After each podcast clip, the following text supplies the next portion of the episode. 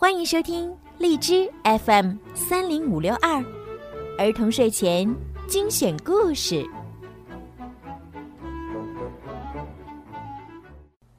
亲爱的小朋友们、大朋友们，你们好！欢迎收听并关注公众号“儿童睡前精选故事”，我是小鱼姐姐。很多小朋友呢给我留言说，非常想听更多的神话故事。嗯，没问题。今天呢，小鱼姐姐就要给大家讲一则古希腊神话故事。来吧，准备好了，我们就一起听故事喽。太阳之子的悲剧。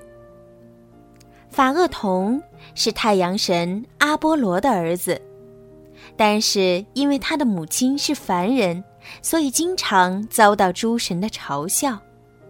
有一天，法厄同冲进太阳神的宫殿。请求父亲让他驾驶一天太阳车，以便向世人证明他就是太阳之子。阿波罗反复劝说儿子放弃，但是固执的法厄同根本听不进去。最后，阿波罗不得不拉着儿子的手，叹息着朝太阳车走去。太阳车是用金子铸成的。内外都用名贵的橄榄石和金刚石装饰。车子四周燃烧着熊熊的火。阿波罗用太阳油涂遍儿子的全身，以免他被烧伤，又把太阳的光芒放在他的头上，嘱咐他抓牢缰绳，走在路中间。法厄同几乎没有听到父亲的话，他嗖的一下跳上车子。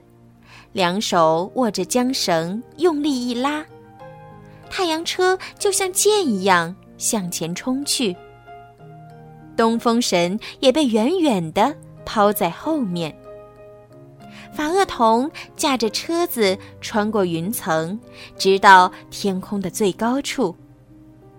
他心醉神迷，觉得自己已经成了天空的主人。可是很快。驾车的马发现拉缰绳的并不是他们的主人，就开始乱跑乱跳，发出愤怒的嘶鸣。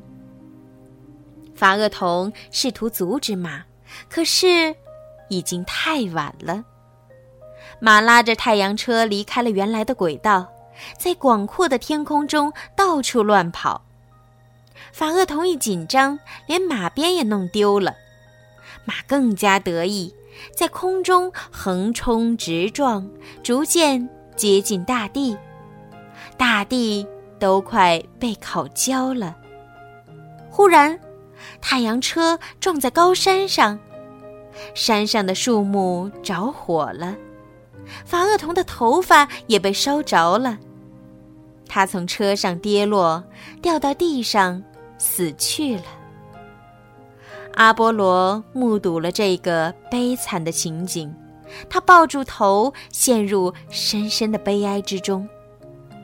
水泉女神纳伊阿德斯同情这位遭难的年轻人，埋葬了他。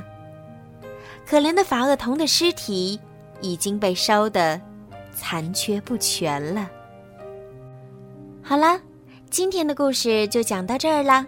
小鱼姐姐以后呢，也会继续给大家讲更多的神话故事，不管是中国的神话故事，还是欧洲的神话故事，还是古希腊的神话故事，只要你们喜欢听的，通通可以留言给我，我都可以讲给你们听哟。好啦，宝贝们，晚安。